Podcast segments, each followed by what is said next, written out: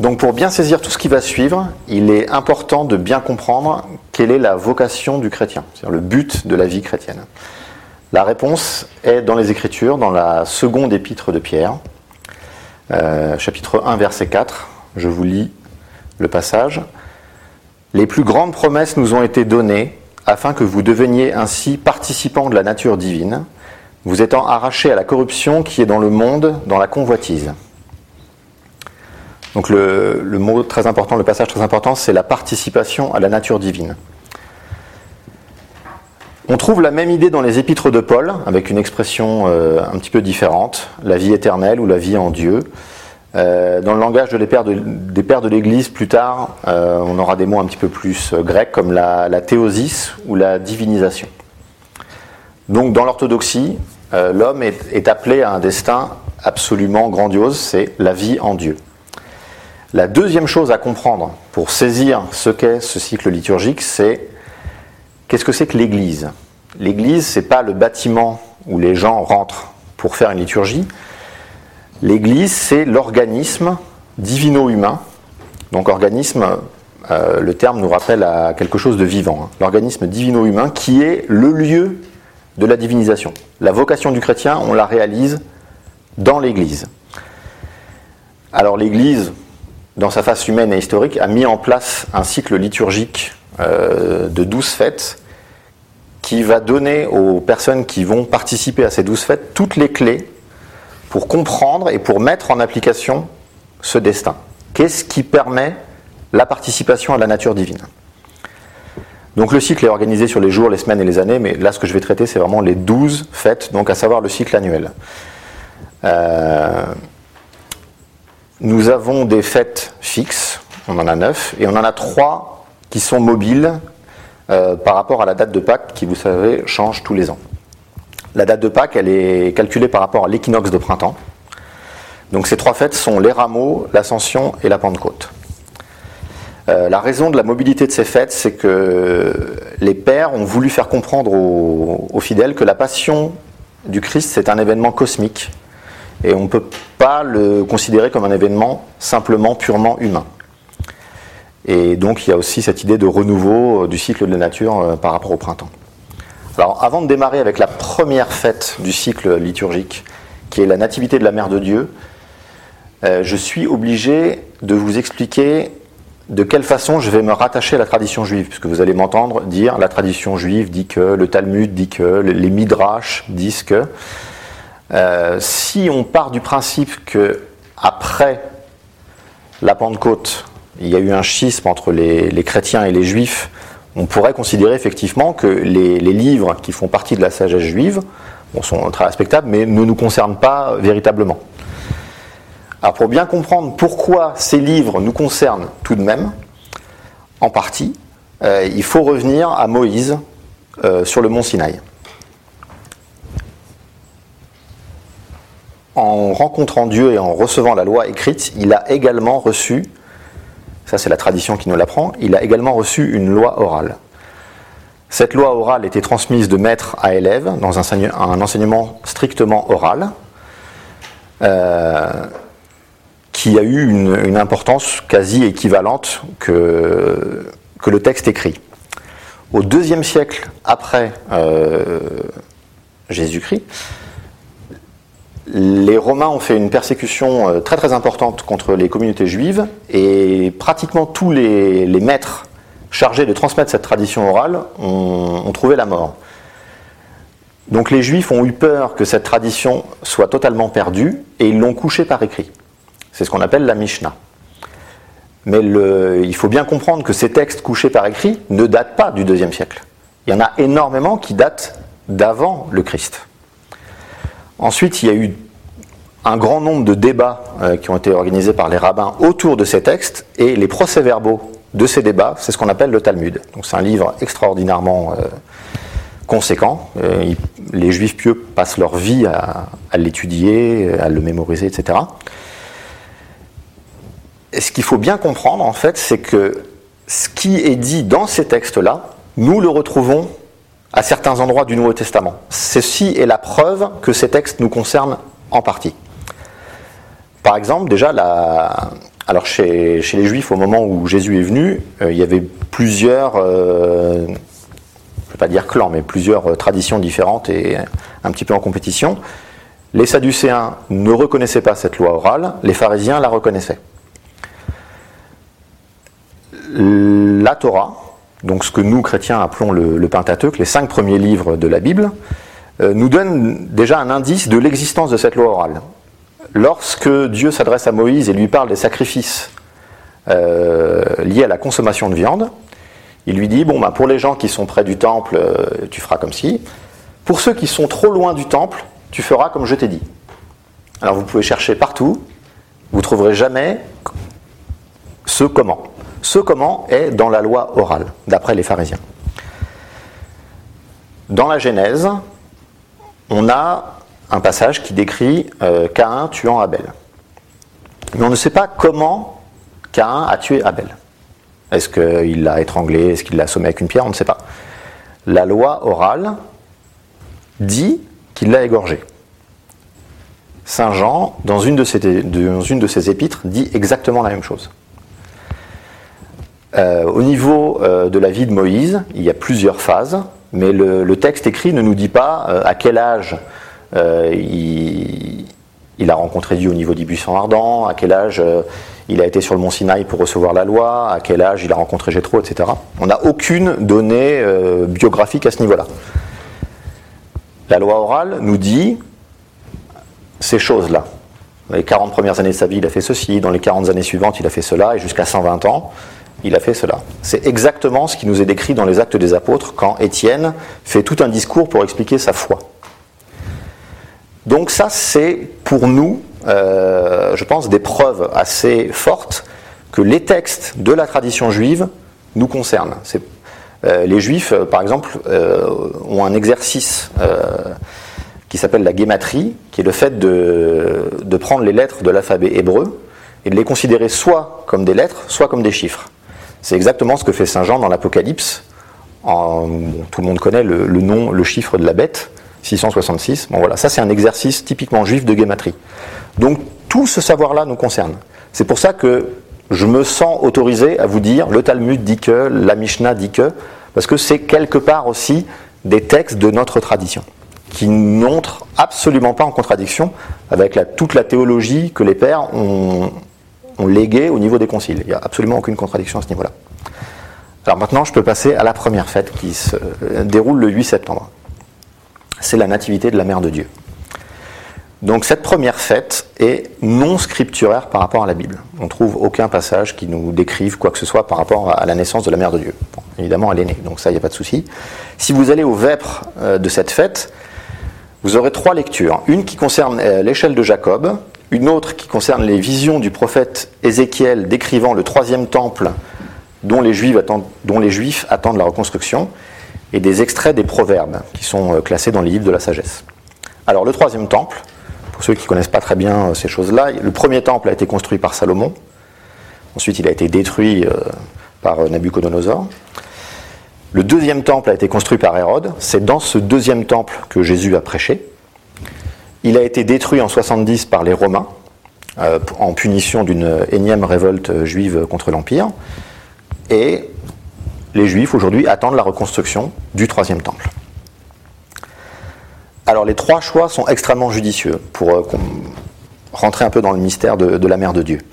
L'Ancien Testament nous décrit comment Jacob a dormi à l'endroit où il a eu le songe de l'échelle qui relie le, ciel et la terre, lieu qu'il a ensuite consacré sous le nom de Beth El, c'est-à-dire la maison de Dieu. Maison de Dieu par rapport à Marie. Première évocation. Ensuite, le prophète de l'exil à Babylone, donc Ézéchiel, nous dit du troisième temple, je cite, Ce porche sera fermé, on ne l'ouvrira pas, on n'y passera pas, car le Seigneur, le Dieu d'Israël, y est passé, aussi sera-t-il fermé. Alors pour nous chrétiens, tout de suite on voit la relation avec la virginité de la Mère de Dieu. Et enfin, concernant la sagesse, dont la plus haute manifestation dans le monde, indéniablement, est le Christ, on peut dire que Marie est déterminante dans la manifestation de cette sagesse. La naissance de Marie est préparatoire au salut du monde. Ensuite, quand on se tourne vers la tradition juive, on trouve d'autres éléments qui nous permettent de, comprendre l'importance de cette naissance. Alors il y a deux courants, pas forcément antagonistes, mais à prendre en compte dans le judaïsme rabbinique. Un courant qui blâme, on dire, qui a tendance à blâmer les femmes comme co-responsables de la faute originelle d'Ève. Quand on lit certains passages de Saint Paul en préjugeant qu'il est un petit peu misogyne, on peut éventuellement retrouver ce genre de choses. Moi, je ne suis pas persuadé que ce soit comme ça qu'il faut le lire. Et dans le même temps, le judaïsme perçoit que si le problème est venu des femmes, alors la solution va venir des femmes. Obligatoirement. C'est-à-dire qu'on ne peut pas corriger d'un côté euh, ce qui n'a pas fonctionné de l'autre. Quand Moïse redescend trop tard du mont Sinaï, au goût des Hébreux, c'est-à-dire qu'il a dit je vais m'absenter euh, tant de jours, il ne le voit pas revenir, donc il, commence un petit peu à s'inquiéter. Euh, tout de suite, les Juifs commencent à demander à Aaron de construire une idole, d'adorer le veau d'or. Donc Aaron essaye de récolter euh, ce qu'il faut pour, pour ça, et les femmes vont refuser de donner leurs bijoux pour construire l'idole. Donc l'idole sera construite exclusivement avec ce que les hommes vont fournir, et pas les femmes. Et Dieu se souviendra toujours que les femmes, à ce moment-là, qui est un des plus grands moments de l'idolâtrie et du péché, n'y auront pas participé.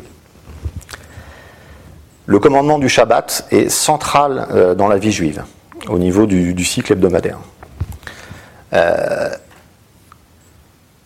ça organise tout un rituel très précis et ça commence par l'allumage des bougies par une femme. S'il n'y a pas une femme à l'endroit où on veut faire Shabbat qui allume les bougies, on ne peut pas faire Shabbat.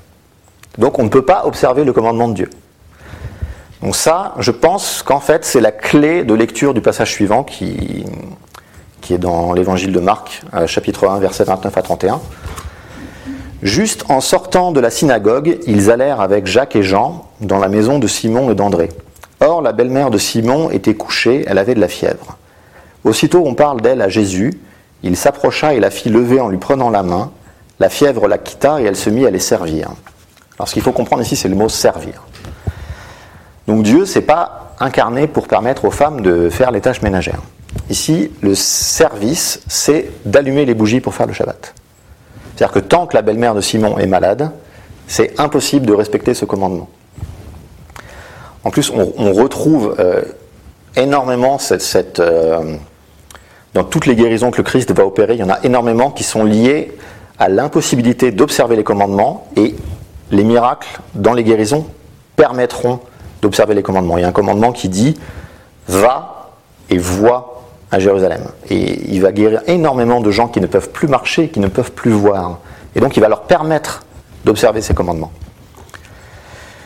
Alors une fois qu'on a à l'esprit cette idée de salut du monde qui passe par les femmes, on le pousse à son paroxysme. On garde cette idée et on le pousse à son paroxysme, et cette idée, elle aboutit à la Vierge. C'est là qu'on peut commencer à prendre conscience de, l'être d'exception dont il s'agit. Vers la fin de l'évangile de Marc, dans le discours eschatologique, il est dit Et si le Seigneur n'avait pas abrégé ses jours, personne n'aurait la vie sauve. Mais à cause des élus qu'il a choisis, il a abrégé ses jours. On a cette idée très forte dans la tradition juive d'être exceptionnels qui, par leur qualité propre, modifient le destin commun. Si on considère le monde entier comme un Sodome et Gomorre, euh, pour l'instant épargné, parce qu'il y a quelques élus ici et là qui tempèrent la colère divine, la Vierge fait partie de ces élus qui font que le monde tient encore. Le Talmud nous dit euh, une chose assez intéressante, le monde dans lequel nous vivons, c'est le sixième monde.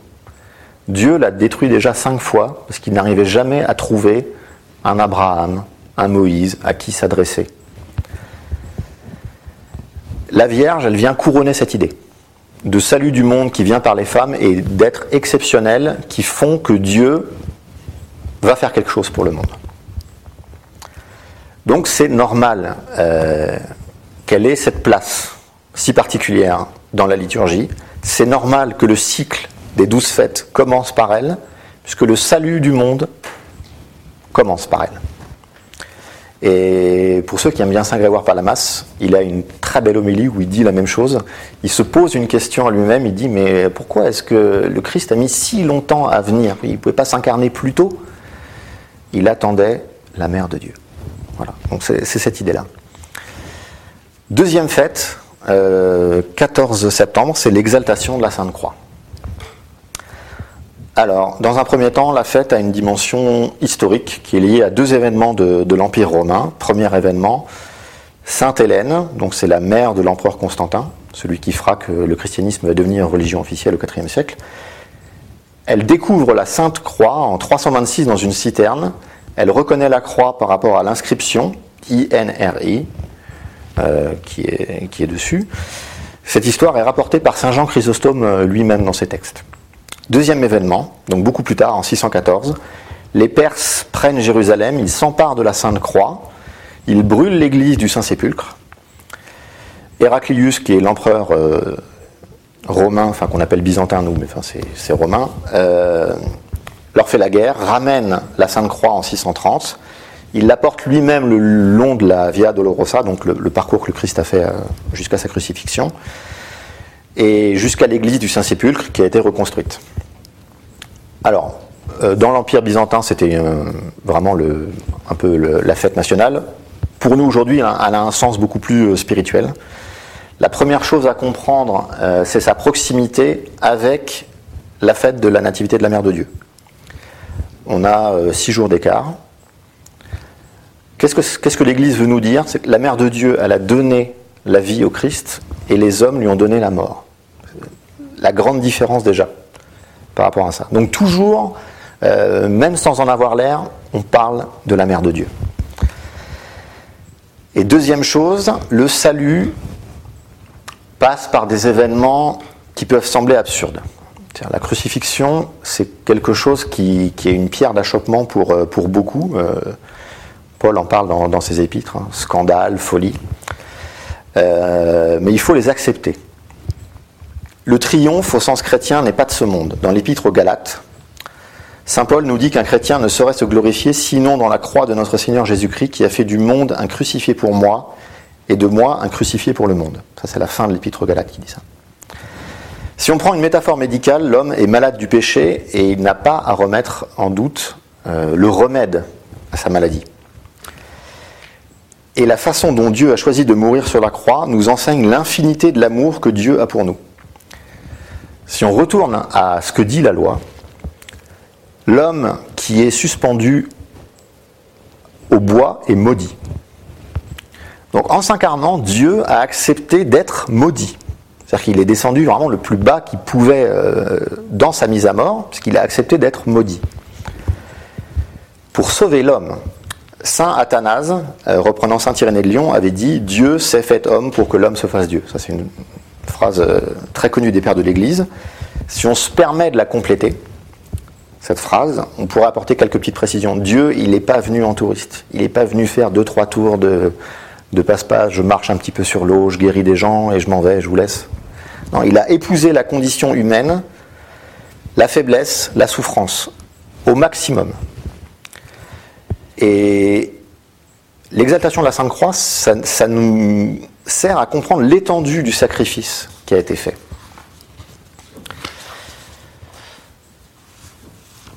Et alors il y a aussi une, donnée de pédagogie divine euh, du salut, et qui, elle, demande une bonne connaissance de l'Ancien Testament. Tout commence par la sortie d'Égypte. Alors Dieu tire un peuple d'une situation d'oppression et les constitue comme peuple en les sortant de la servitude. Alors des situations d'oppression, il y en a eu avant, il y en a eu après.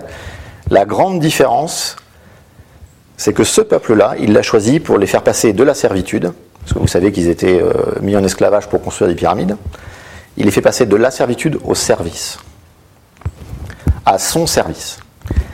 Et le but, c'est de les, de les faire sortir d'un esclavage qui en fait est bien plus grand que l'oppression physique, c'est celui du péché. C'est de leur faire comprendre, et donc nous par ricochet, l'existence du péché et combien cet esclavage est Total, en fait, par rapport à la situation d'esclavage euh, ponctuelle en Égypte. Pour ça, pour faire comprendre l'existence du péché, il donne une loi. La seconde étape de la pédagogie divine, c'est la déportation à Babylone.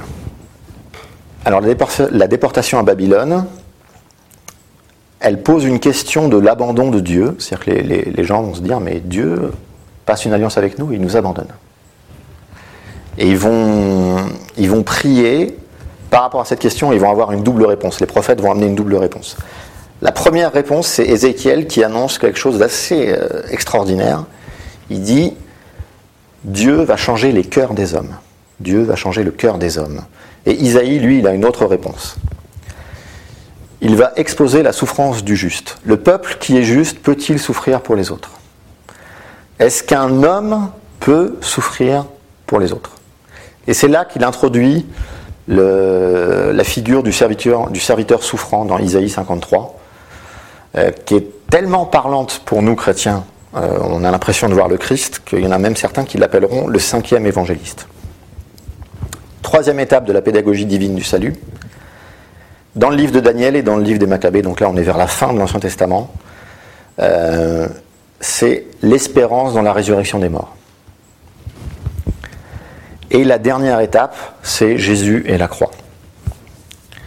Donc il dit lui-même, quand il s'adresse aux gens, il explique que sa mort va racheter les multitudes. Donc la croix, c'est le moment où toute l'économie du salut est accompli. Toute cette pédagogie arrive à son terme.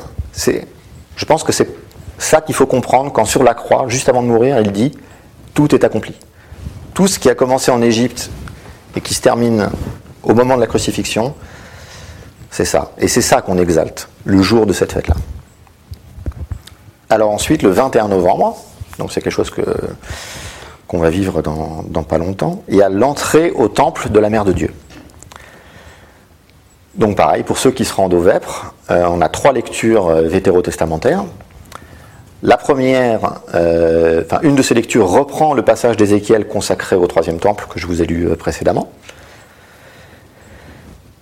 L'idée ici dans cette fête, c'est de comprendre que tout ce qui concerne le temple va nous donner des indications sur la mère de Dieu.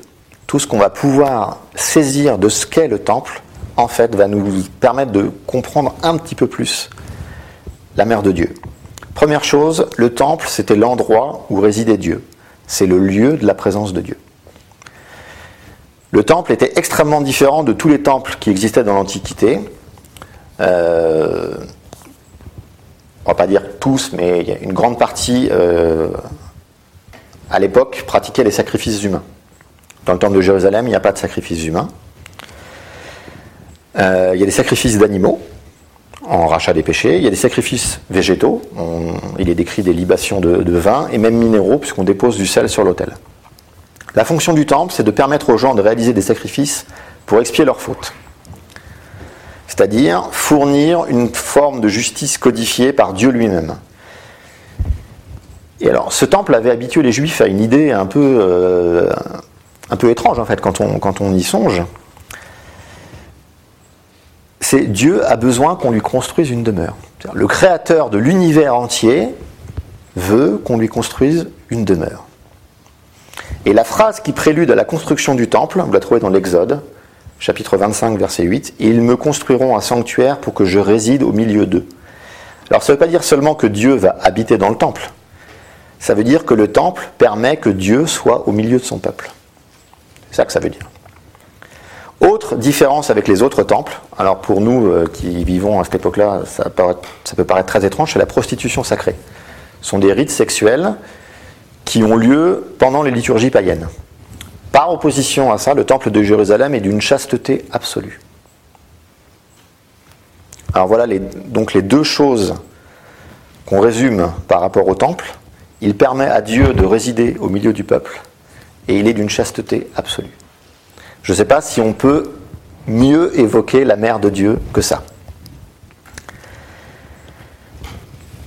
Et c'est pas par hasard si l'Église a choisi de placer cette fête-là, qui n'est toujours pas scripturaire. Il paraît logique que effectivement la mère de Dieu était présentée au temple, mais on n'a aucune trace scripturaire. Elle est placée juste avant Noël. Cette idée de chasteté du temple, juste avant Noël, donc le, le mystère de la naissance virginale. Donc avant de passer à Noël, j'aimerais vous lire un un, extrait du psaume 44 qui me semble, moi, écrit pour la Vierge qui entre au temple. D'ailleurs, ce, psaume est chanté chaque matine des jours de fête dédiés à la Mère de Dieu. Donc psaume 44, Écoute ma fille, regarde et tends l'oreille, oublie ton peuple et la maison de ton père. Le roi sera séduit par ta beauté, il est ton Seigneur, prosterne-toi devant lui. Alors, fille de Tyr, les plus riches du peuple, chargés de présents, quêteront ton sourire. Fille de roi, elle est là dans sa gloire, vêtue d'étoffes d'or. On la conduit toute parée vers le roi. Des jeunes filles, ses compagnes, lui font cortège. On les conduit parmi les champs de fête, ils entrent au palais du roi. À la place de tes pères se lèveront tes fils. Sur toute la terre tu feras d'eux des princes. Je ferai vivre ton nom pour les âges des âges, que les peuples te rendent de grâce toujours à jamais. Un psaume sacrément prophétique tout de même. Et donc là maintenant, on passe à la nativité du Christ, donc Noël le 25 décembre, vous connaissez tous ça. Donc c'est la, fête qui, qui veut nous faire rentrer dans le, le mystère de la naissance du Sauveur. Donc chez nous orthodoxes, elle est précédée par un carême de 40 jours, qui est le premier des quatre carèmes de l'année. Donc c'est une sorte de, de, petite Pâque hivernale, quelque part. Pendant quatre siècles, Noël était fêté à l'Épiphanie. Donc c'est la fête que, qu'on verra juste, après. C'est plus tard, pour en finir avec le paganisme, qu'on a choisi de la fêter le, le 25 décembre. Euh, il y avait des gens qui adoraient le soleil. On sait très bien le soleil, mais pour participer à la nature divine, ça n'a pas grand intérêt d'adorer le soleil. Donc l'Église, dans sa sagesse, a décidé de placer la fête ici. Le débat sur la justesse de la date n'est pas du tout un débat moderne. Saint Jean Chrysostome lui-même se pose la question est-ce que Dieu est vraiment né euh, le 25 décembre? Lui, il juge la, date plausible, mais il dit bon, il reste un doute, ça a été perdu, on ne sait pas. C'est la première des fêtes à avoir un fondement scripturaire. Parce que si vous relisez le début des évangiles euh, selon Matthieu et selon Luc, là est décrite euh, la naissance du Seigneur. La date, qu'elle soit vraie ou pas, témoigne d'un concept très intéressant qui connaît un grand développement dans la théologie paulinienne. Ça s'appelle la kénose. Kénosis. La kénose, c'est pour Dieu le fait d'abandonner totalement sa puissance, de se dépouiller entièrement de tout pouvoir et de venir dans le monde comme un esclave. Donc la naissance hors d'une ville, si vous vous souvenez des évangiles, il n'y a plus de place dans la ville, donc ils sont obligés d'aller en dehors, près des animaux, en hiver, quand il fait froid, euh, au moment où euh, la nuit est la plus longue, ou le jour est le plus court, euh, témoigne de cette kénose, au niveau déjà de la naissance du Christ. Jésus est né dans la plus complète faiblesse, dans la simplicité absolue. Si on peut faire une naissance avec plus de dénuement que la sienne. Et on a aussi quelque chose de très intéressant, c'est la visite des, rois mages, qui selon les traditions est fêtée euh, soit pendant la fête de la, la naissance du Christ, soit le 6 janvier. Ils viennent offrir, si vous vous souvenez bien, l'or, l'encens et la myrrhe. Alors l'or, parce qu'il est roi. L'encens, c'est pour la spiritualité parce qu'il est prêtre. Et la myrrhe, dans la tradition juive, quand quelqu'un est mort, on l'embaume avec de la myrrhe. C'est-à-dire que dès le départ, cet enfant est condamné à mort. Et on lui apporte déjà la myrrhe euh, qui va servir à cet embaumement. Alors, il est condamné à mourir non pas de la mort qui est le salaire du péché, il est condamné à mourir parce qu'il va endosser le rôle du serviteur souffrant, dont je vous ai parlé précédemment dans Isaïe, celui qui prend sur lui les péchés. Ensuite, la tradition juive, elle, peut nous apporter quelque chose de très intéressant, puisque l'évangile de Matthieu nous décrit que Joseph va lui donner un nom. Euh, en hébreu, Yeshua, Dieu sauve. Pour comprendre ce qui est lié au nom, il faut savoir que chez les Juifs, quand Dieu, qui est unique, prend un nom, c'est qu'il réalise quelque chose de particulier. C'est pour ça que dans l'Ancien Testament, il a plusieurs noms euh, Elohim, El Shaddai, Adonai, etc.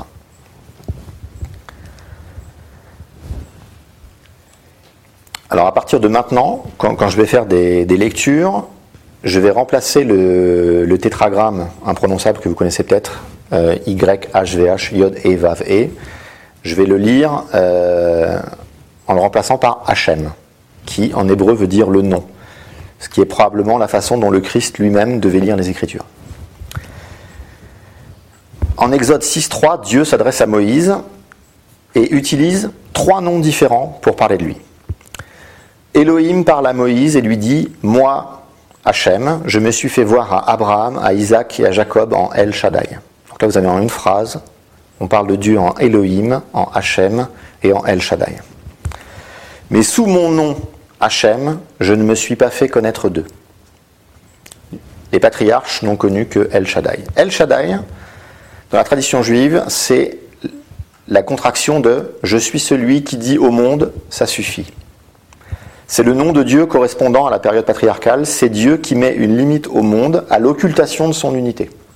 C'est Dieu qui dit maintenant, je vous dis que je suis là. Il met une limite à la méconnaissance de Dieu, ce qui est la racine du mal. El Shaddai est visible sur les mezuzahs qui ornent les portes des maisons juives selon la volonté de Dieu. Dans l'Ancien Testament, il, est décrit qu'il faut faire une mezouza et orner sa porte avec ça. Alors, du point de vue de la guématrie, euh, Elohim, c'est Dieu dans sa dimension naturelle. Si on lit Elohim, on voit un chiffre, et nature, on a un chiffre, c'est le même chiffre. Donc, euh, ceux qui font des études de philosophie se sont souvent euh, confondus d'admiration devant Spinoza qui dit oui, Dieu c'est la nature. En fait, Spinoza, qui était juif, avait juste fait une petite euh, plaisanterie talmudique Dieu, la nature. Voilà, c'est tout, en fait. Connaître tel ou tel nom de Dieu revient à connaître et comprendre ce que Dieu fait et quelle est l'action de Dieu derrière tel et tel événement. Lorsque Moïse va voir le Pharaon pour lui exposer la volonté de Dieu, il parle de Hachem. Et Pharaon dit Je ne connais pas ce nom. Le Pharaon, d'après son système religieux, le système religieux égyptien, il connaît Elohim. Il a perçu l'organisation de la nature, il voit bien qu'il y a une puissance derrière. Donc il connaît Elohim, mais il ne connaît pas Hachem. D'où sa réponse. Il dit, Je ne connais pas Hachem, je ne vois pas qui c'est. Et c'est Hachem qui va se manifester à Pharaon et qui va lui faire comprendre sa volonté au-delà de son endurcissement sur ses croyances partielles. Et donc Matthieu, lui, il nous dit, il nous présente un nouveau nom. Donc pour les Juifs, ça voulait dire, ah, Dieu commence à faire quelque chose d'autre. Il amène quelque chose de plus par rapport à tout ce qui s'est passé précédemment. Et le nom, c'est Dieu sauve. Donc, ça voulait dire c'est le moment où le salut va véritablement se mettre en place.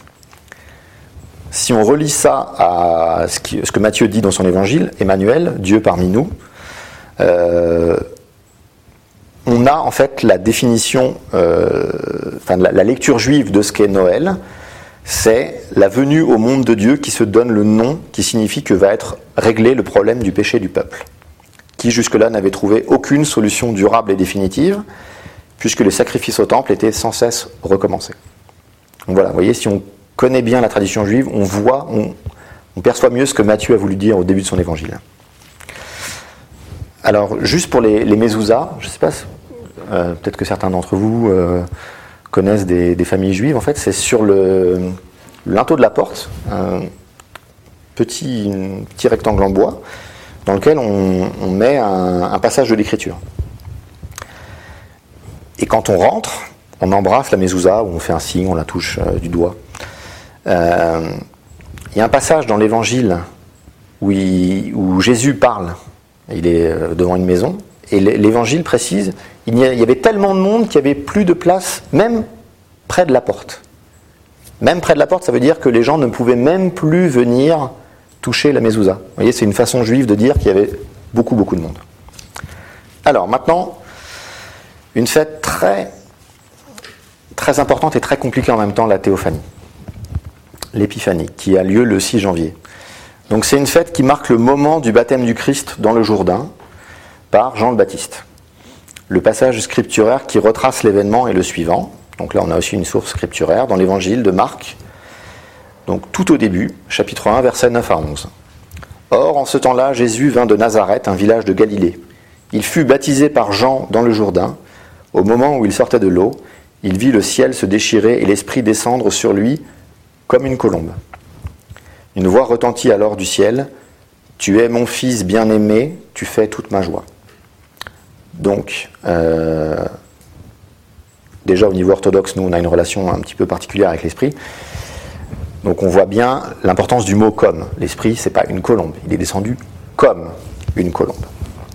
Alors la fête, elle est intéressante du point de vue théologique pour deux raisons. Euh, pourquoi les Juifs qui disposent d'un temple pour venir faire des sacrifices ont besoin d'aller se faire baptiser par Jean dans le Jourdain? À quoi ça leur sert? Et si Jésus est Dieu, pourquoi a-t-il besoin de se faire baptiser par Jean dans le Jourdain Ce qui peut laisser entendre une forme d'infériorité du Christ par rapport au Baptiste? Alors la réponse à ces deux questions est plus facile, justement, si on connaît la tradition juive. Et alors, il y a deux notions ici qu'il faut, comprendre.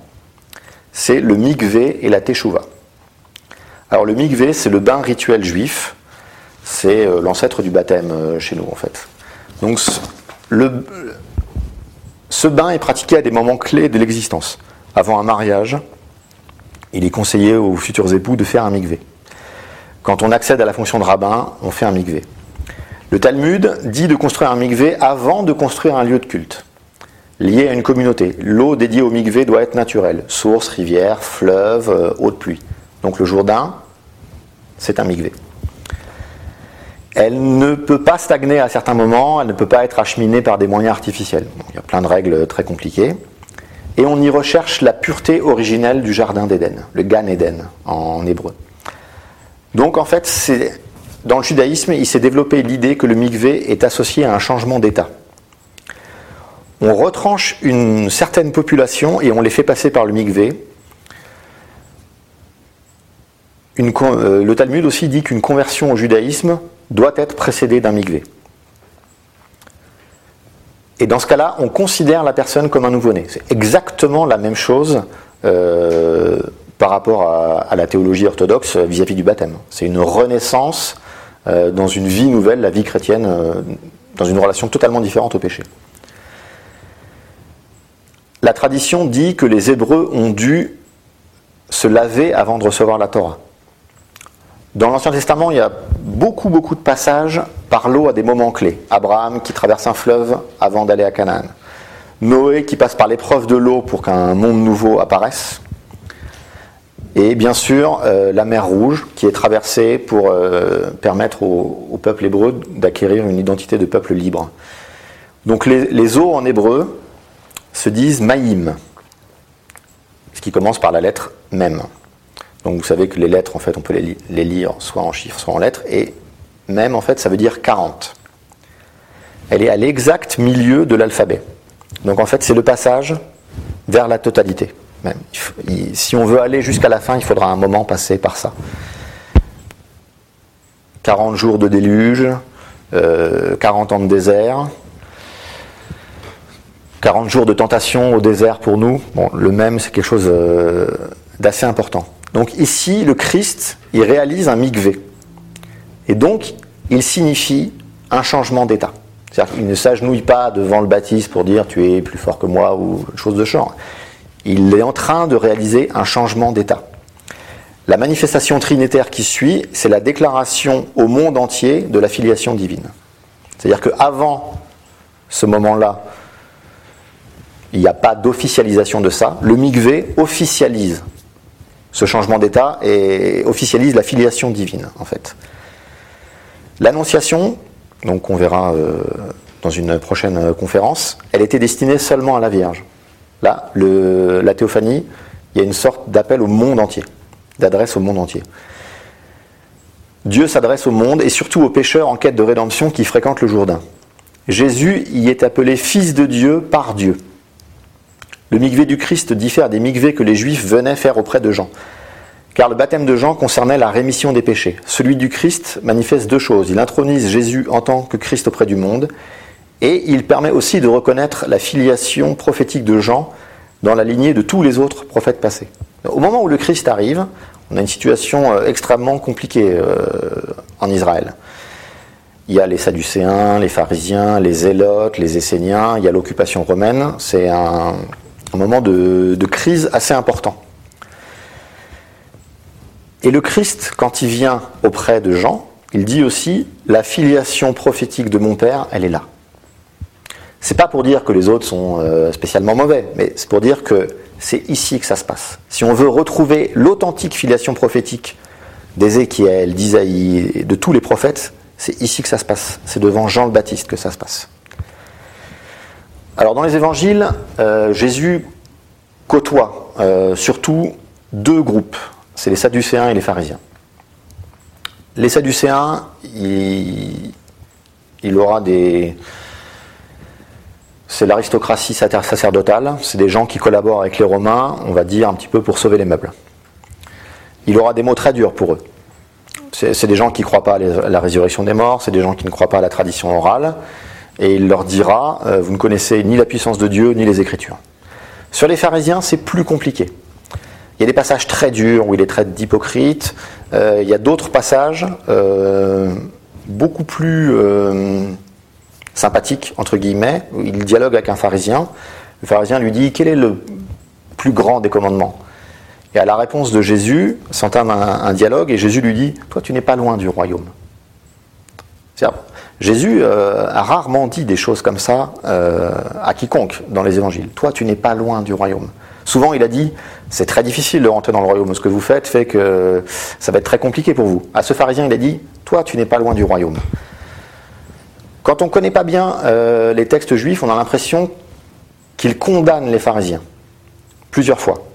En fait, ce qu'il a voulu faire, je pense, c'est de faire comprendre au peuple qui prenait les pharisiens vraiment comme euh, des modèles de sainteté et de comportement, c'est de, les appeler à une exigence supérieure. De dire au peuple, ce que font les pharisiens, c'est très bien, mais ce n'est pas suffisant. C'est là toute la clé de la, de la, parabole du pharisien et du publicain. Le problème du pharisien, c'est qu'il croit qu'il est sauvé. Donc en fait, le pharisien, euh, lui, euh, a transformé quelque part la loi en idole. Moi et Dieu.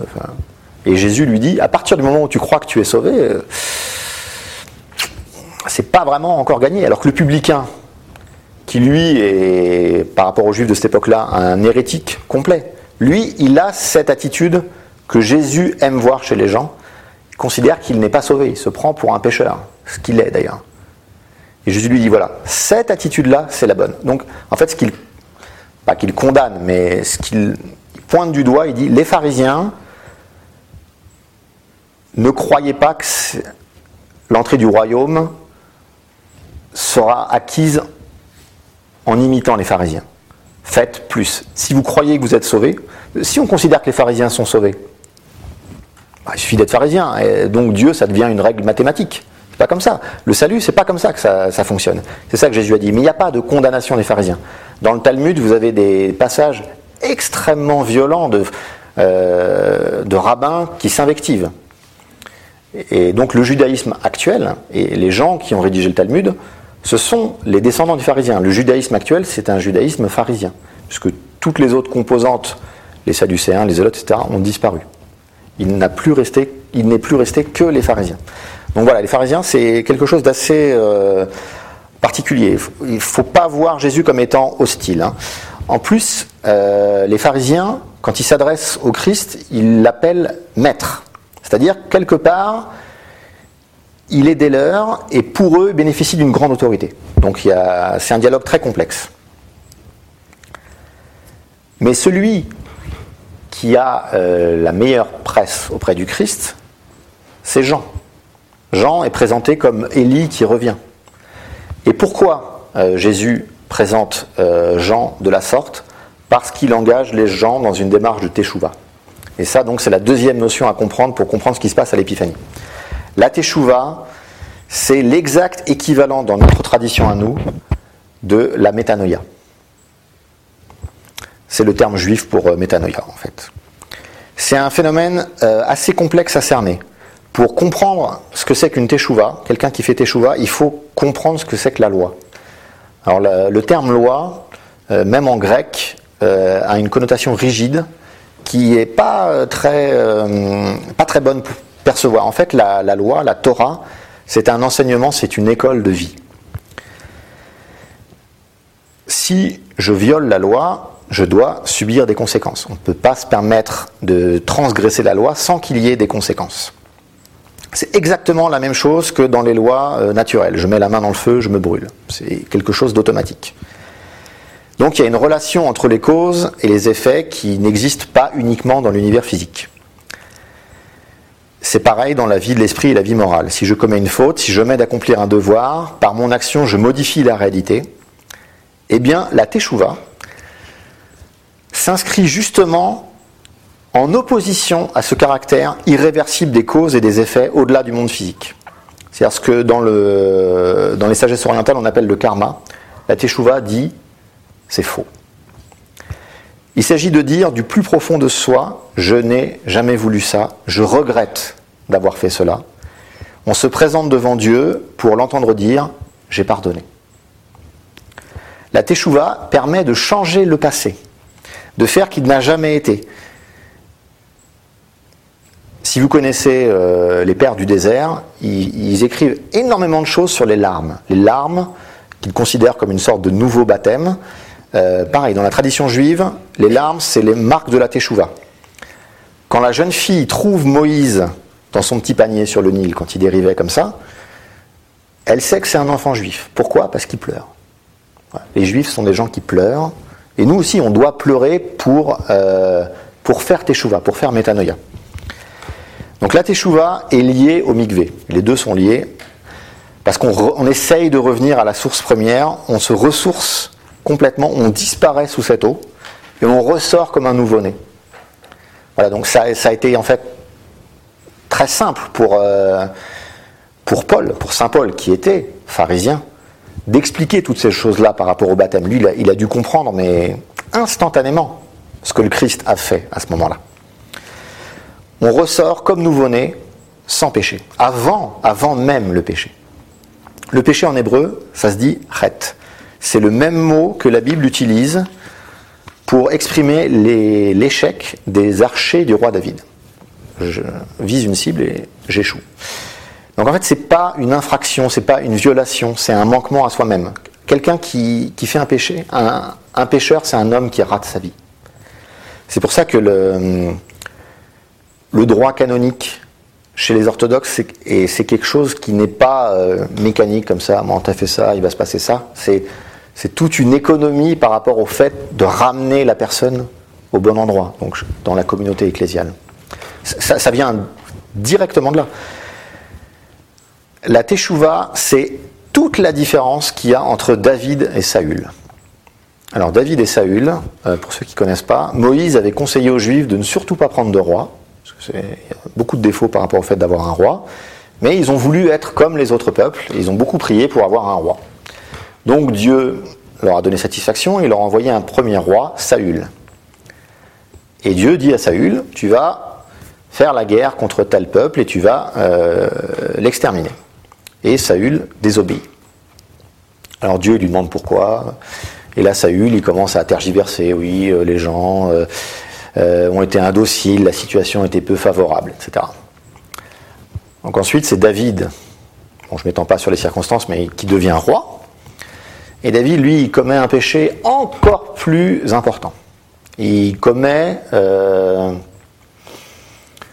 si vous prenez les dix commandements, les commandements euh, du sixième au dixième gèrent la relation euh, entre les hommes eux-mêmes. Et dans l'histoire avec Bethsabée, il a violé tous ces commandements-là. Il a convoité euh, la femme d'autrui, il a commis l'adultère, il a menti, il a fait euh, un faux témoignage pour faire croire que l'enfant qui allait naître de son union illégitime euh, était du mari. Finalement, n'y parvenant pas, il fait tuer le mari. Enfin, un bon panorama de tout ce qu'il ne faut pas faire. Le prophète vient le voir, lui raconte une, histoire pour lui faire comprendre son péché. Quand il est encore dans le cadre de l'histoire, il lui raconte l'histoire d'un marchand très riche qui a beaucoup de chèvres et d'un pauvre qui en a juste une qui est sa seule richesse. Et le riche reçoit un, un visiteur et il veut lui faire un festin et il prend la chèvre du pauvre pour faire un festin. Et là, David dit, bah, c'est une attitude scandaleuse. Cet homme mérite la mort. Et le prophète lui dit, cet homme c'est toi. Tu as pris la seule femme de l'autre, alors toi tu as beaucoup de femmes. Je t'ai tout donné et tu as encore voulu prendre autre chose. Et à ce moment-là, à ce moment-là, David perçoit son péché et il regrette. La tradition nous rapporte que c'est à ce moment-là qu'il a écrit le fameux psaume 50, qui est le psaume de la métanoïa chez nous. Donc voilà, toute la différence entre Saül et David est là. C'est quelle que soit l'importance du péché, du moment qu'on le regrette, que la teshuva est véritable, on fait ce que Dieu demande. Parce que ce qu'a fait David méritait véritablement la mort. D'après la loi, il méritait la mort. Lui et sa femme. Alors l'enfant illégitime mourra, mais David euh, épousera euh, et leur union sera bénie par Dieu par rapport à cette échoua, puisque le fruit de cette union, ce sera Salomon qui sera le, plus grand roi d'Israël. Donc ça, ça, nous instruit euh, assez, euh, assez grandement sur, sur la justice de Dieu et la grandeur de son pardon. Donc cette histoire explique pourquoi les Juifs allaient dans le Jourdain et non pas au temple dans certaines conditions. Les sacrifices du temple ne permettaient pas d'effacer tous les péchés. Certains péchés ne pouvaient s'effacer que par Teshuvah. C'est pour ça que les Juifs allaient voir Jean. Donc en plus, ces Juifs devaient être porteurs de péchés relativement graves. Quelle preuve on a effectivement que, euh, que les sacrifices du temple n'étaient pas suffisants? C'est Dieu lui-même qui nous instruit de ça. C'est le rite du bouc émissaire, donc qui, est qui est décrit dans le Pentateuque. Le rite prévoit deux boucs parfaitement égaux. L'un est sacrifié euh, et utilisé dans le rituel de Yom Kippour, qui est chez les Juifs euh, la fête la plus importante, que je verrai euh, en détail pendant la transfiguration, parce que la transfiguration c'est un nouveau Kippour. Et l'autre était rejeté hors de Jérusalem, à 12 km dans le désert, et jeté du haut d'une falaise. Donc une partie des péchés était expiée dans le temple, mais Dieu signifiait rituellement à son peuple qu'une partie des péchés ne pouvait pas être expiée. Et c'était une invitation à la Teshuvah. Et c'est pour ça que les gens, euh, les, les, gens vont voir Jean. Et que dit Jean? Quand il voit Jésus Qu'il prend tous les, péchés du monde sur lui. C'est-à-dire que l'eau du Jourdain, symboliquement, elle est gluante du péché des gens qui veulent les remettre mais qui ne peuvent pas et Jésus les prend sur lui. Avant les changements de calendrier, le baptême du Christ coïncidait avec la fête juive de Hanouka, qui commémore un événement, qui, mais qui est parfaitement en relation avec ça. Il s'agit de la, libération du temple de Jérusalem, qui avait été occupé par des païens et qui donc faisait un culte païen à l'intérieur du temple. Donc il fallait faire un, une cérémonie de, purification. Seulement, il n'y avait de l'huile que pour un jour, alors que le rituel devait durer huit jours. Ils ont allumé l'huile en faisant confiance à Dieu, et effectivement, l'huile a brûlé pendant huit jours. Alors, on retrouve euh, un passage de cette fête dans l'évangile de Jean. À un moment, il dit euh, c'était la fête de la dédicace. En fait, c'est ça, c'est la fête de Hanouka. Donc, ça, ça signifie que Dieu amène à l'homme ce qui est au-dessus des forces de celui-ci. Donc, quand le péché est trop grand à porter tout seul, que le fardeau est trop important, c'est Dieu qui le prend à sa charge. C'est le Christ qui prend sur lui les péchés du monde, symboliquement présents dans l'eau du Jourdain, là où se trouve la plus haute et véritable tradition prophétique de l'Éternel, et des pécheurs dans une vraie démarche de repentir. Des gens qui savent que ça sert à rien d'offrir une colombe au temple par rapport à ce que j'ai fait. Il me faut autre chose. Et là, je vais voir Jean.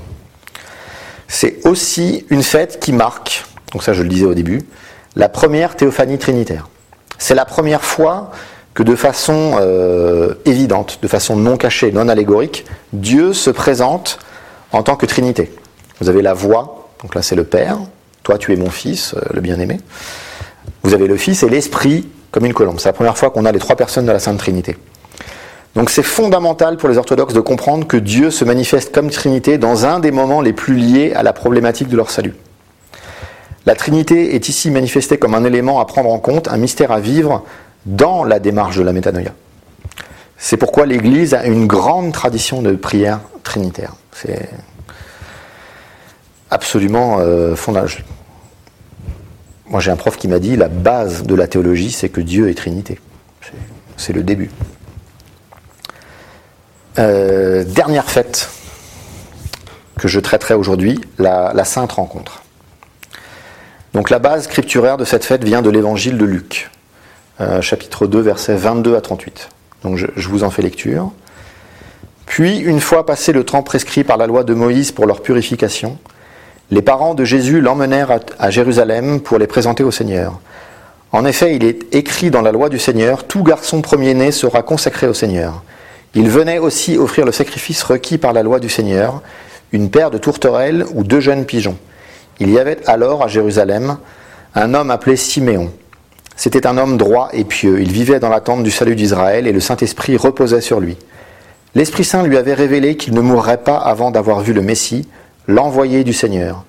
Poussé par l'Esprit, il vint au temple. Quand les parents de Jésus apportèrent le petit enfant pour accomplir les rites qu'ordonnait la loi, Siméon le prit dans ses bras et loua Dieu en disant Maintenant, Seigneur, tu laisses ton serviteur s'en aller en paix. Tu as tenu ta promesse, car mes yeux ont vu le Sauveur qui vient de toi, et que tu as suscité en faveur de tous les peuples. Il est la lumière pour éclairer les nations, il sera la gloire d'Israël, ton peuple. Le père et la mère de Jésus étaient émerveillés de ce qu'il disait de lui. Siméon les bénit et dit à Marie, sa mère, Sache-le, cet enfant est destiné à être pour beaucoup en Israël une occasion de chute ou de relèvement. Il sera un signe qui suscitera la contradiction. Ainsi seront dévoilées les pensées cachées de bien des gens. Quant à toi, tu auras le cœur comme transpercé par une épée. Il y avait aussi une prophétesse Anne, fille de Phanuel de la tribu d'Acher. Elle était très âgée. Dans sa jeunesse, elle avait été mariée pendant sept ans, puis elle était devenue veuve et avait vécu seule jusqu'à 84 ans. Elle ne quittait jamais le temple où elle servait Dieu nuit et jour par le jeûne et la prière. Elle arriva elle aussi au même moment. Elle louait Dieu et parlait de l'enfant à tous ceux qui attendent que Dieu délivre Jérusalem. Alors le sens final de la fête, euh, comme Anne et Siméon qui nous, sont donnés en modèle ici, c'est de reconnaître euh, l'incarnation. Alors c'était pas évident à cette époque-là euh, pour tout le monde de voir Dieu dans un nouveau-né. Il fallait faire quand même, fallait être guidé par l'esprit quelque part. Alors nous autres chrétiens orthodoxes, c'est beaucoup plus simple pour nous. On sait que euh, ce nouveau-né est Dieu. Mais la difficulté, elle reste la même au final. Parce qu'on a des saintes rencontres toute notre vie. Des gens qu'on rencontre peut-être même pas très longtemps, mais qui changent notre vie. Si on sait écouter ce qu'ils nous disent et suivre la voie qu'ils nous donnent. Il faut savoir reconnaître ces rencontres-là. Souvenons-nous du discours eschatologique du Christ chez Matthieu. Si nous donnons à boire à celui qui a soif, c'est au Christ que nous donnons. Et le Christ nous dit que c'est sur cela que nous serons jugés. Dans son discours eschatologique, il n'y a pas d'ambiguïté. Hein. C'est à droite, à gauche. Donc les actions liées aux rencontres qu'on a dans notre vie euh, nous amènent à aborder rapidement un sujet souvent mal perçu chez les chrétiens, c'est le salut par la foi, qui est pierre angulaire d'une théologie dans d'autres courants chrétiens. La foi seule en Christ permet-elle d'accéder au salut? Alors l'expression qui synthétise la pensée de Paul serait plutôt une justification par la voie en vue du salut. Il n'y a pas de salut par la foi seule, ça n'existe pas. Les passages où l'apôtre écrit cela sont à lire dans des péricopes beaucoup plus larges, euh, qui amènent à, saisir que Paul, en écrivant ces passages-là, luttait contre ceux qui pensent que l'observance de la Torah seule amène au salut. C'est-à-dire ceux qui ont oublié la signification du bouc émissaire. Devant Dieu, on est aussi jugé sur ses œuvres. Et on est sauvé par la grâce, moyennant la foi. Le salut ne s'achète pas, c'est un don de Dieu moyennant la foi. Notre foi, c'est le moteur de nos actes. Quand Paul dit Vous êtes sauvés par la foi, il faut voir ce que c'est que la vie de Paul. Il a tout laissé. Il y a un passage dans une épître où il explique qu'il s'est fait flageller euh, X fois, qu'il a échappé à la mort un nombre incalculable de fois, il a failli être noyé. Ok, ça c'est une foi qui sauve. Mais est-ce que nous, notre foi, elle est à la hauteur de la foi de Paul? Peu vraisemblable. Donc effectivement, dire oui, ok, je crois. Non, on est aussi jugé sur nos actes. C'est ça que le Christ nous dit. Et il faut, se méfier des gens qui viennent avec un tout petit bout euh, d'une écriture qui nous disent Ah, vous voyez, ah, c'est écrit. Non, non, il faut voir l'écriture dans son contexte plus large. C'est pour ça que l'Église nous donne des péricopes relativement longues. On ne fait pas une homélie sur, euh, sur un demi-bout de ligne. Donc c'est un Dieu, euh, c'est un don de Dieu moyennant la foi. Notre foi, c'est le moteur des actes. Le père Dumitru Staniloae, qui est un grand théologien roumain, euh, qui d'ailleurs était le maître du père Marc-Antoine, que vous avez reçu ici précédemment, dit dans sa théologie dogmatique Être chrétien, c'est savoir reconnaître les traits du Christ dans le visage de celui qui souffre et qui tend la main vers nous. Voilà. Tout le christianisme est là, quelque part. hein. En cela, nous devons percevoir toutes les saintetés de toutes les rencontres. Quand l'autre s'approche de moi, l'autre créé par Dieu, l'autre créé par Dieu, il doit se créer en moi autre chose que le simple rapport social ou même affectif. C'est avoir cet œil que la tradition juive donne à David, l'œil de celui qui voit le dessein de Dieu là où l'autre verra simplement l'enchaînement naturel des causes et des effets. Donc avant de conclure, j'aimerais vous donner l'éclaircissement sur le personnage un petit peu énigmatique d'Anne. Parce que Siméon, effectivement, son cantique est très connu, il a été repris dans l'ordre de la liturgie. Mais qui est cette Anne Qu'est-ce que veut nous dire Luc en mettant en scène Anne ici? Alors cet euh, éclaircissement, on le doit à Michel Rémaud. C'est un prêtre euh, catholique romain qui enseigne à Jérusalem, qui est spécialisé dans le judaïsme et qui, euh, aide les, gens qui sont intéressés par ça à redécouvrir cette lecture juive. Et il, a trouvé, il, expose une théorie, à mon avis, qui est la bonne et qui est assez euh, saisissante. Il y a un personnage important dans la mystique juive qui s'appelle Séra, qui est la fille d'Acher, dans le, livre de la Genèse et dans le livre des Nombres. Alors, elle a retenu l'atten- l'attention, l'attention des, des lecteurs parce qu'elle fait partie de ceux qui rentrent en Égypte, mais elle fait partie aussi de ceux qui sortent d'Égypte. C'est-à-dire, en fonction euh, des spécialistes, entre 230 et 400 ans. La durée en Égypte, c'est entre 2 et 4 siècles. Donc effectivement, on se dit, tiens, elle, euh, il, se passe quelque chose. Donc les Juifs ont vu dans cette longévité quelque chose de providentiel. Alors pour ceux qui ne connaissent pas très bien l'époque patriarcale, donc euh, les patriarches, ça commence avec Abraham, qui a deux fils, Isaac et Ismaël. Donc la lignée patriarcale pour nous, elle passe par Isaac. Ensuite, c'est Jacob. Et Jacob, lui, va avoir douze fils qui vont euh, donner naissance en fait aux douze tribus d'Israël. Et euh, parmi ces douze fils, donc il y a Asher, euh, il y a Joseph, qu'on connaît bien, puisqu'il va, par exemple, lire les, rêves de Pharaon et devenir très puissant par rapport à ça. Et il y a Judas. C'est de la tribu de Judas, par exemple, que vient, le Christ. C'est de la tribu de Benjamin que vient Paul. Dans ses épîtres, il dit Moi, je suis de la tribu de Benjamin. Alors, en mourant, Joseph demande à ce que ses ossements ne restent pas en Égypte. Donc la tradition rapporte que c'est Séra, justement cette dame très vieille, qui a indiqué à Moïse l'endroit où était enterré Joseph. Ce sont les détails de cette tradition qui sont déterminants pour nous, lecteurs de Luc. Donc Jacob, donc le père de Joseph, en mourant, avait communiqué un signe de reconnaissance afin de reconnaître le Rédempteur d'Israël. Donc il dit, on va être mis en esclavage, mais Dieu va nous envoyer un sauveur. Et donc les gens disent, ok, mais comment on va reconnaître le sauveur? Et donc il y avait une sorte de signe de reconnaissance. Donc ce signe de reconnaissance, il l'a transmis à ses fils, Joseph, Judas, Benjamin, et donc Asher le connaissait. Et Asher l'a transmis à sa fille, Séra, cette, femme qui a duré donc très très, qui a vécu très très longtemps. Et ce signe de reconnaissance, c'est une phrase où doit, appa- où doit euh, apparaître deux fois le mot visiter. Le libérateur sera quelqu'un qui viendra et qui vous dira une phrase où il y aura deux fois le mot visiter. C'est pour ça que Moïse, en fait, euh, quand il accepte la mission que Dieu lui donne, lui dit Mais comment les gens vont me croire? Comment est-ce qu'ils peuvent même me croire?